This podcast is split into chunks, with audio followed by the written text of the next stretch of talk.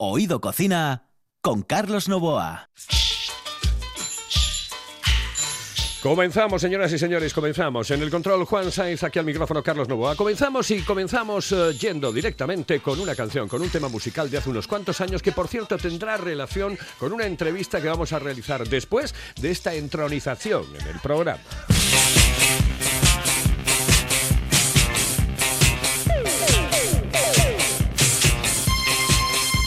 Me recuerda a mis años mozos eh, y además me recuerda a los 40 principales, porque yo comencé en los 40 principales en el año 79, eh, estuve 80, 81, hasta el 82, en el 82 ya me marché para Antena 3 y en, en ese tiempo pinchábamos mucho a Cuélebre, sí, a Cuélebre.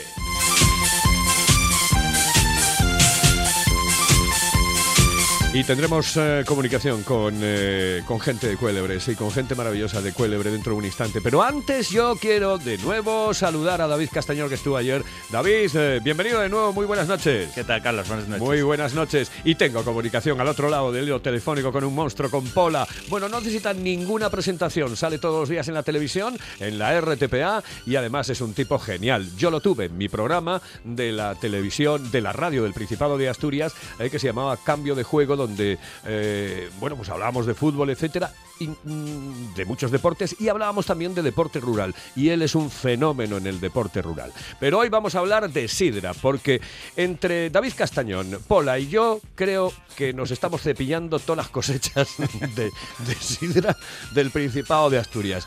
Pola, muy buenas noches. Buenas noches, Carlos. Buenas noches. Buenas noches, David. ¿Qué tal, Pola? ¿Cómo, cómo estás? Muy bien, bien, bien. Bueno, oye, que vamos a hablar de sidra. Digo yo, yo le preguntaba ayer a David si el precio de la sidra, y voy a empezar por algo así absolutamente polémico, si el precio de la sidra está ajustado.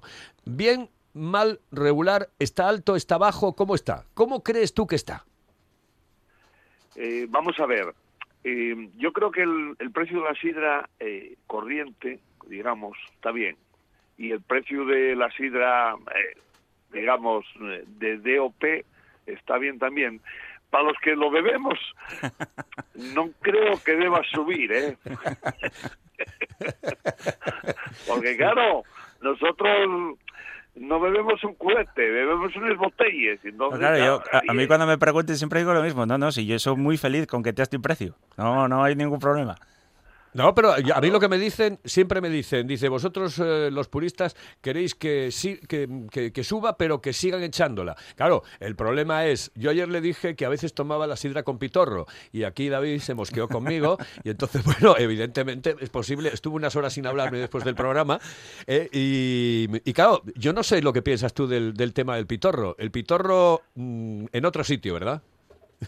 Va, efectivamente. Vamos a ver, yo soy de los que toma, bebe la sidra cañón cuando estoy en casa y estoy solo. ¿eh? Y, y estoy trabajando, yo tengo la botella de sidra a mano y tomo la cañón como la tomamos eh, en la gente en los pueblos cuando cuando estamos eso. Pero cuando cuando estás en, un, en una sidrería, entonces ah, yo quiero que me la echen y que me la echen bien. Claro, ¿eh? claro. No que me la echen ahí, eh, al alto la lleva ahí, como si fueran azotal ahí.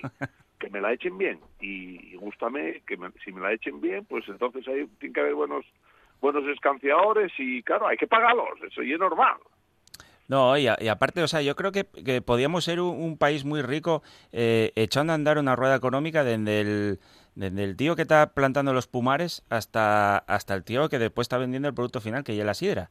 Y, y para eso hay que, hay que avanzar mucho más en la profesionalización y en, y en técnicas nuevas y en, y en la formación. O sea, está muy bien lo que estamos haciendo, pero yo creo que hay que dar cuatro o cinco pasinos más para allá, camín de una profesionalización del campo asturiano que está todo el mundo diciendo que está perdiéndose. Bueno, pues tenemos un futuro ahí muy grande. No, no hay por qué traer camiones cisterna de, de la República Checa, que, que ya lo falla algún llagarero. Eh, eh, ¿Creéis que se prostituye un poco el tema de, la sidra? Si hablamos, por ejemplo, de sidra con casera y con, eh, y con hielo, o si hablamos, por ejemplo, de sangría de, sidra, etcétera, etcétera, ¿se prostituye un poco el tema o, simplemente es una de las variantes que se pueden realizar? Porque claro, esto es como los puristas de la fabada, ¿no? No, no, las fabas con chorizo y no, joder, si pueden maridar con unas almejas, o si pueden maridar con un poco de jabalí, o si pueden maridar con marisco, pues se pone y punto pelota. Yo, yo soy un. Yo creo que. Claro, tú, si no te gusta el pitorro, como para que te guste. No, no, no, no. Aquí, aquí, aquí va a ser al contrario. Eh, yo defiendo el Limas de Masí eh, siempre, y la sidra incluido. Y hay yagares que están haciendo cosas muy interesantes, como eh, salió ahora Pasti Brano el Angelón Gimón, que ya es sidra asturiana mezclado con un zumo natural de, de limón, naranja y lima. Y, espectacular. Y un refresquín que para los sitios donde no echen sidra. Sí, pero por eh, ejemplo, el y ladrón de manzanas no es de aquí. No, no, no, claro que no. No, no, el ladrón de manzanas y, y, y no hay ni sidra. Que eh, fijáis que en, en Portugal el ladrón de manzanas pon eh, sidra, pero en España pon cider, porque por legislación no pueden poner sidra algo que no te fecho con manzana. Y si en España no pon sidra, lle por algo. Porque Claro. no te ha fecho con manzanas, llevará extractos o vete tú a saber qué. Bueno, eh, eh, de todas maneras, ¿qué opinión tienes tú, Pola? Eh, vamos a ver, eh, yo, le, yo, vamos, yo como les faves, como les con todo. Eh, A mí Claro. me les faves y cuando me les ponen con centollo, pues como les faves con centollo. ¿Cómo anda? Gústame la fabada. Todavía ayer comí una buena una fabada aquí, curiosa aquí en, ¿Dónde? en La Pola. Eh, Eh, Dino, en el karting en La Pola. Buenos faves. Vale, vale, vale, vale. Mira ¿Cómo- que cómo- cómo se llama- eso, cómo se llama el local? lo mismo, ¿eh? ¿Cómo se, cómo se llama ese cuando- lo- ¿Cómo se llama el local, cuando- Pola? ¿Eh? ¿Que ¿Cómo se llama el local que estás teniente? Ah, ¿Que ¿Cómo se llama el local donde comiste las El- fabas? el karting, el karting. Ah, el karting, vale. En vale, La vale. Pola. Venga, perfecto. En La Pola. Bueno, eh, Mira, sigue, sigue. eh, hablando del tema de la sidra, yo tengo un tomado sidra con casera y te- vienes un día eh, sudado y eso y apetece refrescar, bebes un vaso sidra entero con, con un poco casera y es un refresco tremendo, después sigues tomando sidra. tú, Eso, Sí, eh, sí, y esto es compatible, ¿eh? Yo para mí Claro sí, que es yo para mí sí. ¿Cómo no va a ser compatible? Claro. Mira, los puristas, los puristas ni para el tabaco.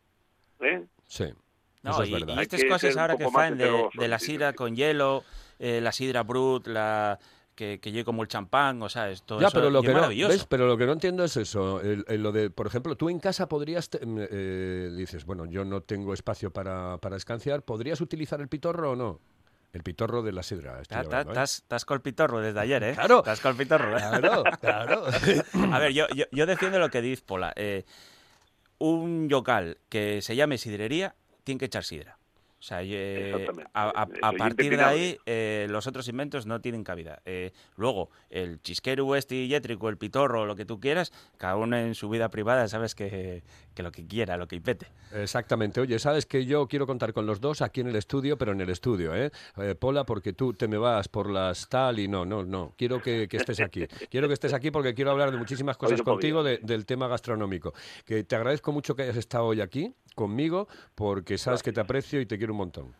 Muy bien. Un abrazo muy fuerte. Venga, Un abrazo, venga, igualmente. Hasta luego, hasta luego. Hasta luego, hasta luego. Bueno, pues eh, David, que vienes con él, ¿eh? Y sí, o solo, pero vienes. ¿vale? Encantado, siempre, ya tú lo sabes. vamos preparando temas así, ¿eh? de, de esto y del otro. Eh, habla- mira, ayer estábamos hablando del tema del cachopo, por ejemplo. Del, claro, eso es. eh, ¿Hubo, hubo guerra o no? Hubo guerra, pero hablamos con Nacho Gancedo, claro, eh, de, de lo que dijo Jorge Ponce, el humorista este del cachopo. Ah, cada uno puede decir lo que le dé la gana. Eso es como cuando Camilo José Cela pues, se metió con la Virgen de Covadonga. Dijo, si pequeñina galana, que se joda. Pues eso lo dijo él, ¿vale? Y montó una polémica impresionante con respecto a eso. Yo creo que la libertad de expresión está ahí. Otra cosa es que sea o no de buen gusto, ¿no? Y que lo que haya dicho eh, tenga o no tenga razón. Porque claro, es decir, el cachopo, no, es que el cachopo es una cosa empanada con, con cosas dentro, joder, y ya lo sé. ¿Y qué? ¿Y cuál es el problema? El problema es que hay que saber maridarlo. Nada más. La, la parte buena de que exista libertad de expresión y que pueda opinarse sobre ella. Sobre lo que un dice, que ya es la parte buena también, de que exista libertad de expresión. Exactamente. Bueno, David, muchísimas gracias. Un abrazo muy fuerte. Hasta luego. Y ahora sí, ahora tenemos el Tecno Pericote. Lo tenemos ahí. ¿Y saben por qué? Porque nos vamos directamente con eh, José Manuel Espina, porque nos vamos con uno de los eh, componentes de aquel grupo mítico eh, asturiano que era Cuélebre. Fueron los innovadores de todo este tipo de música, sin lugar a dudas.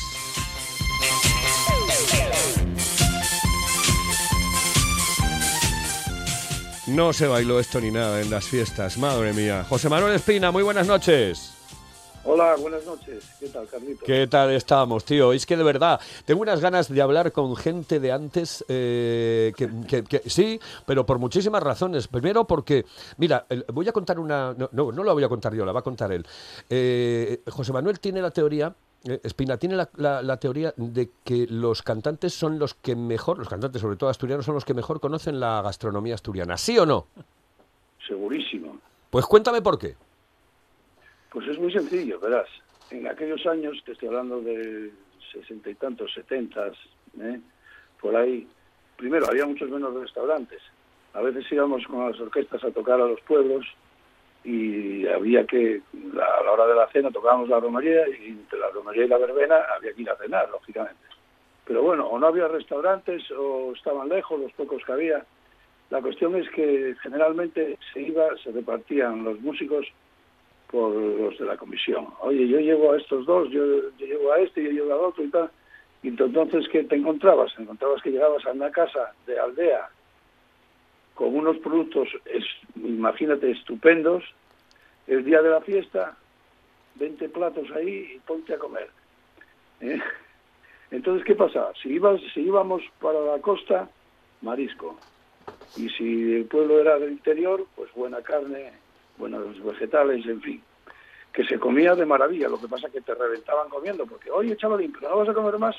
No, joder, señora, ven, por favor, tienes que comer esto. A tocar la verbena que ya, que ya no podíamos casi con el cuerpo. Eso me pasa. bueno, sí, sí, Pero eso. bueno, te puedo decir que cocineras de aquellas de casa, con productos de aquellos de casa, quiero decir que los músicos de aquellos años, dinero no ganaríamos, pero comer comimos estupendamente. Estupendamente. Eso, ¿sabes? Me pasaba a mí eh, cuando yo pinchaba tus discos en los 40 principales, que después los llegué a, pa- a pinchar en las discotecas, yo iba a hacer bolos, donde me ganaba mucho dinero. Yo realmente compré mi primer sillón con las 20.000 pesetas que me dieron en una, en, una, en, en una discoteca. Y yo iba mucho a Tineo. Joder, y el tío de la discoteca, que tenía la discoteca abajo, era el dueño también de la parte de arriba, que era donde vivía. Y nos pegábamos unas jaladas de chosco con patatas cocidas que era flipante. O sea, era una cosa maravillosa. Por eso te entiendo perfectamente. Te entiendo perfectamente, Espina. Oye, eh, eh, cuéntame sitios. eh, recomiéndame sitios en Asturias que yo sé que tienes buen pico. Eh, freír, no sabes freír una patata, pero, eh, pero pico tienes. Pero sé comer. pero sabes comer. ¿eh? Y sabes sitios. Recomiéndame, recomiéndame. Hombre, pues a ver, no sé, hay muchos sitios, desde luego, muchísimos. Así que últimamente me hayan impactado. Pues hay dos sitios que no conoce mucha gente. Uno es en Sestiello, el lacayo de Sestiello, Sí. en, antes de llegar a Grao.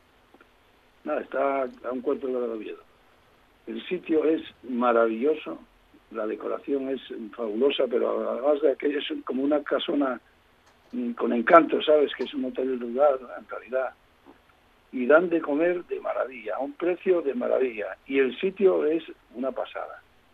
Y no sé, yo te lo recomendaría a todos los de Oviedo que se pasaran algún día por allí. Y luego hay otro sitio que descubrí hace poco, que es eh, la Marquesina del Alba, Sí. en Río Seco.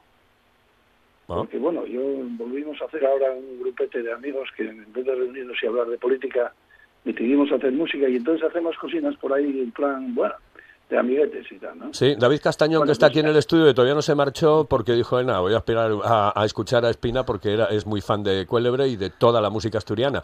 Eh, me dice me dice él, sí, sí, me hace así con el dedo, ¿es verdad, David, que allí se come muy bien en la Marquesina? Sí, sí, y aparte tienen unos vermús musicales los domingos, Pazme que llegue, que son espectaculares. Sí, exacto.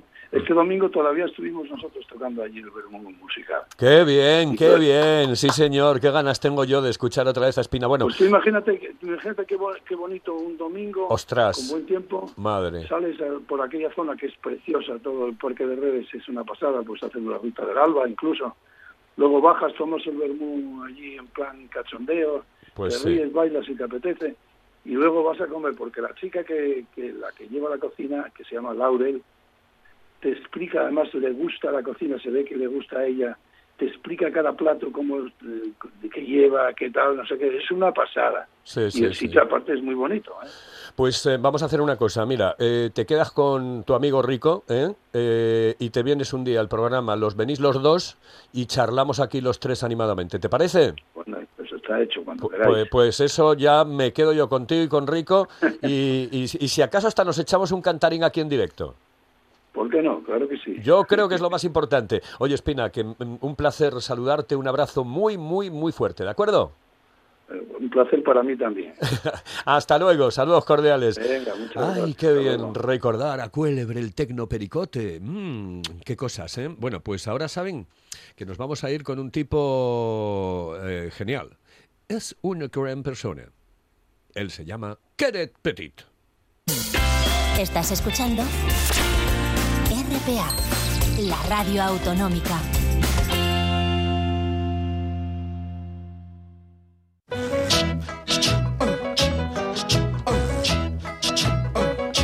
Eh, Kenneth, buenas noches. Acabé con Atanasio. Ya tenía nombre el, el, el mosquito tigre. Sí. Acabé con él, sí. Y mira que juré Sí. mm, hace muchísimo tiempo no Sí. hacer daño a alguien que tuviera sangre de mi sangre, pero este tío, dije yo, a este, a este lo cepillo. A este lo cepillo, lo maté. Lo maté. Mira. Sí. En mi casa no tengo problemas porque tengo una maquinita que está enchufado Ah, siempre, clic, está puesto y no hay... Pero yo, ayer, mira, me picaba uno porque estaba durmiendo en otra casa, en otra cama Claro. y con la ventana abierta y ahí está la cosa. Ya, ya, ya, ya. Me pasa, el otro día tuve que marcharme de un- una sidrería porque había un niño jugando con una raqueta de estas que, que mata a los mosquitos. Sí. Y, pff, chico, dije yo, vamos a ver, chaval, a ver, Vilander, eh, vete para un lado. Y el niño allí... Y a mí me da mucha cosa, porque a mí eso, mm, esos aparatos, mm, que sí, que están muy bien, pero me Sí. parecen el corredor de la muerte, la Oh. verdad. No entran allí. Terrible. Bueno, vamos a hablar de los oscos, que lo habíamos prometido en el día de ayer, y vamos a hablar de los oscos y eh, de las setas, porque hay lugares en, en los oscos donde se pueden coger setas muy, pero que muy buenas. En Asturias tenemos setas todo el año. Ya sabes, mucha gente, no es posible. Claro que sí. No tenemos el verano del Castilla y León, que está tan seco. Aquí llueve. Fíjate cómo llovió ayer. Y hoy también está lloviendo. Entonces, mm, un sitio que suele tener más lluvia y que tienen unos bosques preciosos, además de las otras partes de Asturias, mi favorito es Los Oscos. Villanueva, Santa Eulalia, San Martín, los pueblos de los Oscos. Y me sorprenden muchísimo la cantidad de personas en Gijón que nunca han ido a los Oscos. Bien, vale la pena. Si quieres ir a buscar setas, pues subiendo desde la costa tienes la garganta. Estos son pinares, ¿vale? Ahora empezamos a coger los primeros níscolos, la seta más popular en toda España y ¿Qué, medio qué empieza mundo. más o menos ahora en septiembre? Empieza normalmente alrededor del 15 de septiembre hasta Navidad, incluso hasta enero. Y es la seta que todo el mundo sabe eh, cómo es en el campo, es muy fácil de reconocer. No vas a coger ese seta y pensar que es otro de seta. Es muy fácil de reconocer y es buenísimo para comer. Pero si vas a los pueblos de los Oscos, bajas la garganta hasta Villanueva, en una carretera, o en otra carretera, Santa Eulalia, San Martín, es diferente. No hay níscalos, no hay ninguno. Bueno, hay algún bosque por San Martín. Lo que vas a ver es castaño y roble y otras clases de setas. Como ayer, las cantarelas, los rebozuelos, que estuvimos haciendo la receta, recuerdas ayer, de licor de setas, con aquel seta cogido allí en los oscos. No era la garganta. Entonces, una zona de los oscos, unas clases de setas. Otra zona cerca de los oscos, otras clases de setas. ¿Qué más se puede pedir? Nada, absolutamente nada. nada. Eh, excepto comer. Exactamente. Eso es lo que voy a hacer yo. Eh, por cierto, mm, vamos a preparar eh, una entrevista con un gran sumiller eh, que me has eh, presentado y lo vamos a hacer para, para la semana que viene. Muy Así bien. que at- atención, Muy atención, bien, atención, all public, ¿cómo se dice? All our listeners. es- exactamente. Bueno, eso.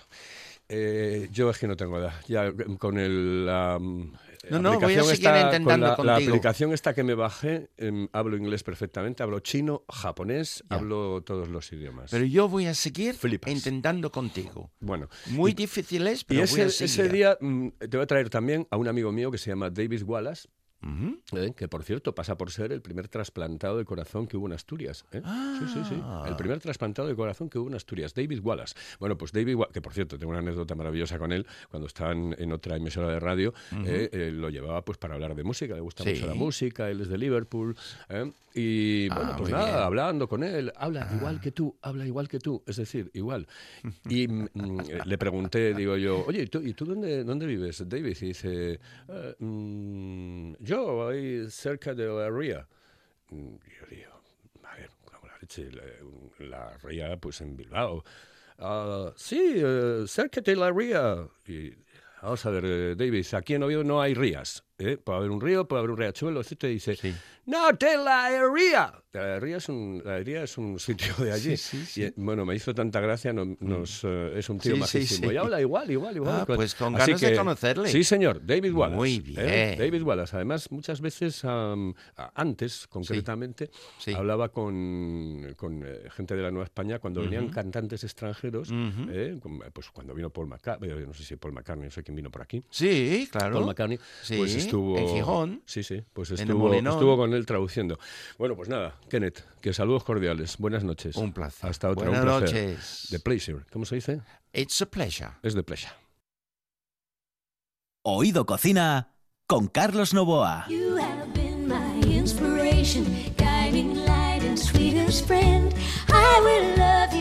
Long Aquí no lo encontré. Tengo a Dolly Parton con dos buenas razones para, para que esté aquí en el, en el programa. Dolly Parton. Eh, Ismael Rey, muy buenas noches.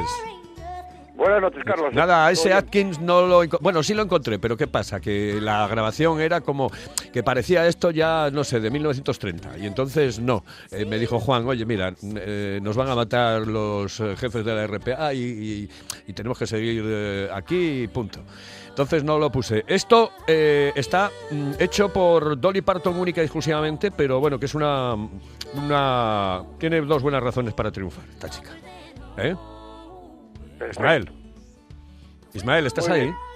Isma- otra Sí, ouija, claro. otra ouija ya. Bueno, vamos con la receta de hoy. ¿Qué tenemos de receta? hoy tenemos un clásico asturiano. Es una cosa que prácticamente en el mundo no lo cocinamos más que los asturianos, que es la avellana. Por tanto, la avellana y su capilla sistina, que son los carajitos. perfecto, pues vamos con ello. Vamos a dar una receta simple y sencilla de los carajitos, procedente de las filtraciones del obrador del profesor. ¿Eh? Es decir, Estupendo. que la puede hacer cualquiera para cuando pone un té en su casa, cuando quiere comer sabroso. Rapidito. 20 cucharadas de avellana molida, 4 cucharadas de azúcar, una clara de huevo y una nuez de mantequilla. Esos son los ingredientes. Lo metemos, molemos finamente, las, las, las avellanas molidas bastante finas, ¿eh? Lo echamos todo en un bol, lo revolvemos a mezclarlo, mezclarlo, mezclarlo, eh, añadimos la clara de huevo y hace una masa. La masa no tiene que ser ni, muy dura ni muy seca, tiene que porque va al horno. Entonces, si vemos que al final las avellanas eran de mucha calidad y grandes y, demás, necesita otra clara, pues sin miedo, otra clara. ¿eh? Eso depende, como casi todo en la vida, del tamaño de los huevos. Exactamente. Una vez que tienes la masa, pones un papel de horno, lo engrasas con un poquito de mantequilla, pones las bolitas encima, separadas porque van a crecer, lo metes en el horno y a horno medio fuerte. Y cuando empiezan a dorar ya los carajitos, lo sacas y a comer. Eso es todo. Uy, qué rico, qué rico, qué rico, qué rico. Oye, no quiero que te vayas hoy. Bueno, eh, dime otra vez los ingredientes, que, que habrá gente que Te no lo digo haya todos los ingredientes. 20 cucharadas de avellana, Sí, sí. ¿eh? Que puede ser 30, no pasa Sí, nada. vale, vale. ojo, ¿eh? Venga, vamos, decir, más. Con 4 cucharadas de azúcar Sí, y una clara de huevo. perfecto.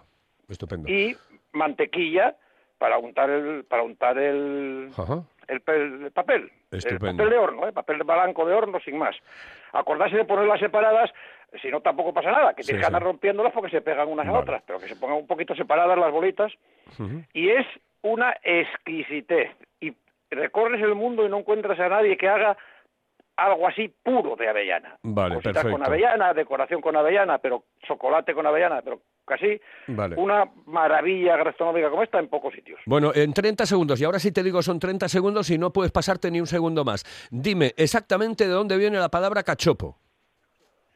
La palabra cachopo, el real, la- el diccionario de la Real Academia Española lo dice hueco, viejo y vacío, trozo de hueco. Entonces, se to- eh, Fernando en su día tomó el símil. Fernando, de Fernando el de... la- la- eh, Fer- Fernando Martín, Fernando eh, Martín. Entonces, entonces, en la cocina del Pelayo con sus tíos y después ya en el, en el Trascorrales, donde sacó, fue el primer, el primer premio de gastronomía de España. Se creó para dárselo a él, por su calidad. Así que cachopo entonces- viene entonces- de la- el, el hueco de un árbol. Eh, De, de un árbol hueco. Entonces, él eh, se imaginó la carne en la, en la madera y el relleno de lo que quisieras. Ajá, perfecto, muy bien. Bueno, pues un Ah. día hablamos con más tranquilidad de esos cachopos que hacía Fernando, ¿de acuerdo? Claro que sí. Oye, oye, Dime. el di- eh, la música de Chet Atkins y de, y de Dolly Parton. Dolly Parton ¿Qué- qué- es porque yo esa la tarareo mientras cocino. ¿eh? ¿Ah, sí? Claro. ¿Y en qué piensas? ¿En Dolly Parton? Habitualmente pienso en la guitarra. Vale. Hasta luego. Un abrazo. Un Saludos abrazo. cordiales. Hasta luego. Seguimos adelante, señoras y señores. Esta es la sintonía de RPA.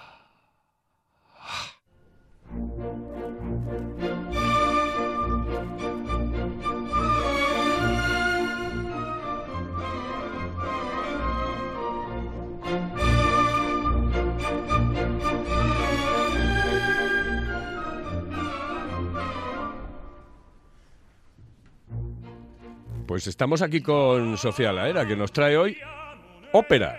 Sí. ¿Eh? ¿Cómo abren los periódicos de hoy la portada? Con el inicio del de la temporada de ópera de Ópera Oviedo. Exactamente. Brindo por ello. Brindo. Y por eso te traigo el brindis de la Traviata. Perfecto. Te iba a traer el brindis del ocaso de los dioses, que aparece en el acto segundo, pero mm, yo no soy de Wagner, la verdad, no soy de Wagner. Pero el brindis lo conoce todo el mundo y aquí vamos, respetamos todas las músicas y evidentemente el inicio de la temporada de ópera lo merecía, porque la ópera es muy importante. Sin la, sin, sin la ópera no se va a conocer, no se podría conocer la música moderna. La ópera habla de las pasiones. La ópera y derivado de la ópera, eh, estamos los musicales. Habla de las pasiones humanas, que estoy yo pensando mm, que salvo el musical Cats, que habla de las pasiones felinas de los gatos, eh, nosotros, por ejemplo, aquí, esta ópera, eh, estamos escuchando el brindis de Traviata. Traviata es, juntamente con Rigoletto y Trovatore, eh, una de las eh, óperas más conocidas y más populares de Verdi. ¿Y mm, por qué sufrimos con, con Violeta y con Alfredo? Pues no por la historia que les pase a ellos, sino porque es un amor que no se corresponde, es algo que nosotros vivimos, es algo que es lo que, ten- lo que tenía, era el cine que ellos tenían. Eh, ahí, a través de ese cine, se tra- de ese cine, se transmitían las pasiones, se transmitían lo, había sexo, había violencia, eh, había envidia, había todas estas cosas. Era la forma de, eh, en que ellos vivían la- las historias. Y por cierto, la ópera es equivale a lo que hace en, en- en control. No, la, la ópera, la gente no sé si lo sabe, pero eh, se era un espectáculo para el pueblo y no se, la gente no se sentaba a escuchar ópera. La gente iba a ese recinto y era una música que- de fondo, una música que nos entretenía como nos está entreteniendo esto que está sonando ahora, que es absolutamente precioso. Pues que siga sonando, señoras y señores. En el control estuvo Juan, eh, Juan Sainz. Eh, ya saben ustedes que esto es Oído Cocina, un programa que intenta llevarles la gastronomía desde otros puntos de vista.